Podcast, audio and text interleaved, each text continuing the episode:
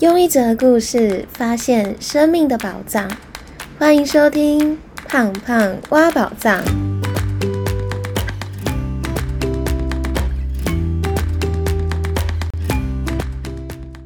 Hello，我是胖胖。不晓得大家会不会做一件事情就常常半途而废，或总是给自己很多的理由放弃？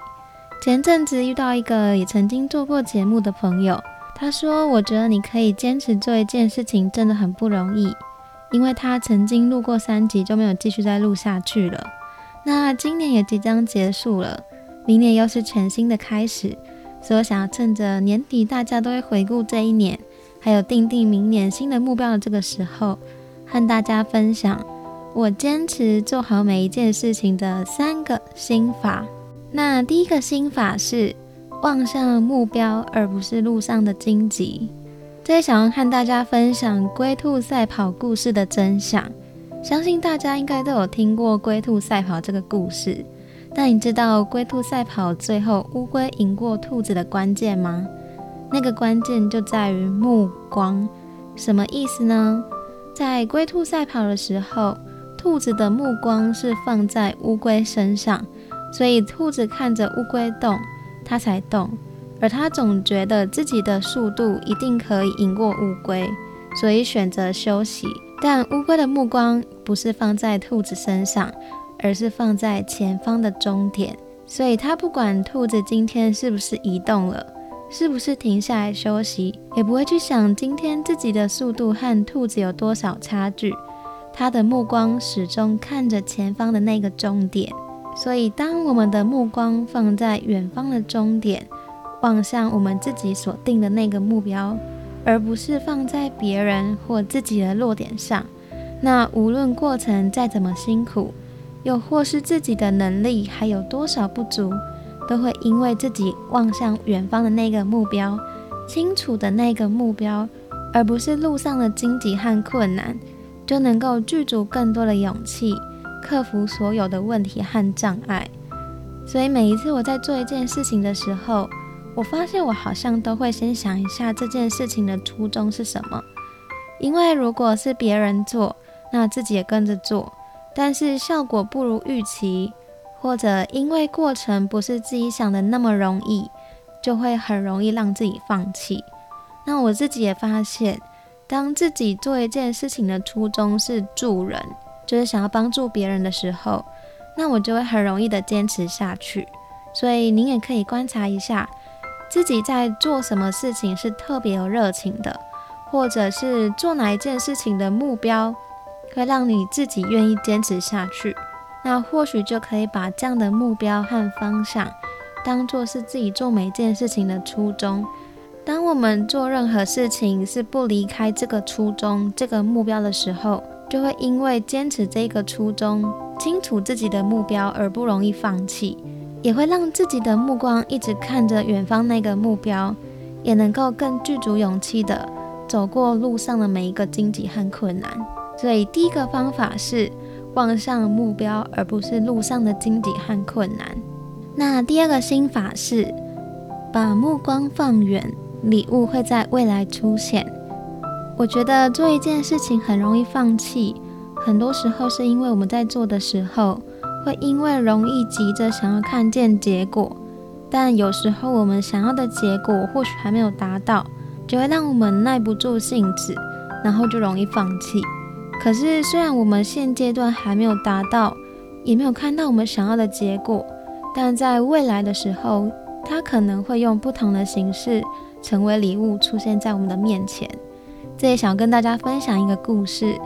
去年九月，我开始经营节目录 Podcast，在录完第十二集的时候，大概是去年十二月初的时候，那个时候我就开始犹豫要不要继续的录下去，因为不太知道录制节目除了可以达到我当时的初衷，希望可以帮助到有需要的人之外，还可以为我带来什么。后来就在我困惑的时候，我刚好看到我现在工作这个职缺，那它是需要经营社群媒体的业务。我当时就在我的履历上面附上我的节目。那这个位置呢，本来有六个人竞争，但因为我经营自媒体的经验，所以我很顺利的在这一次的面试当中脱颖而出。当时开始做节目的我，从没有想过，原来节目可以为我带来一份更好的工作。虽然我可能没有像大家说的，经营自媒体能够变现，能够为我带来副业的被动收入，但它却以另一种形式送给我礼物，让我能够换到一个比以前更高薪水的正职工作。那另外呢，我自己有在经营舒适和旅游的 IG 账号，但其实粉丝数一直成长非常非常的慢，也没有为我带来任何变现，应该说是一个完全无法变现的账号。那之前我朋友还曾经说过，如果我是你的话，粉丝成长这么慢的情况之下，我早就选择放弃分享了，根本就不会选择继续的分享下去。但虽然经营这个账号和分享舒适啊、旅游等等的，并没有为我带来变现的结果，但我因为经营这一个舒适的账号，让我认识一群舒适的创作者。而在今年需要分享品牌的时候，也是因为这一群舒适创作者的帮忙，让我们的品牌让更多人看见。刚刚分享的这两个故事，也是我做过两件事情。虽然都没有得到大家说的经营自媒体可以变现的结果，也没有达到我当时所设定的目标，但因为坚持分享下去，后来宇宙也用另外一种形式让我加薪，省下了行销的费用。所以，当我们做一件事情，可能一直无法看见结果，但如果做这件事情让自己是开心的，或者是对别人有帮助的。即使一直无法看见我们想要达到的目标，而在自己想要放弃的时候，我都觉得那都值得做下去。或许现在我们看不到结果，也无法达到我们当时想要达到的目标，但这些时间做过的、累积的经验都不会白费，因为这辈子做过的事情，有一天都会用得上。或许再等一段时间，宇宙就会用另外一种形式。另外一种更适合我们的方式，送给我们我们想要的礼物。所以第二个心法是将目光放远，不要急着看见结果，礼物或许就会在未来出现。那第三个心法是想一想，放弃做这件事情，十年后的自己回头看会后悔吗？我自己每次想要放弃的时候，我都会反问自己：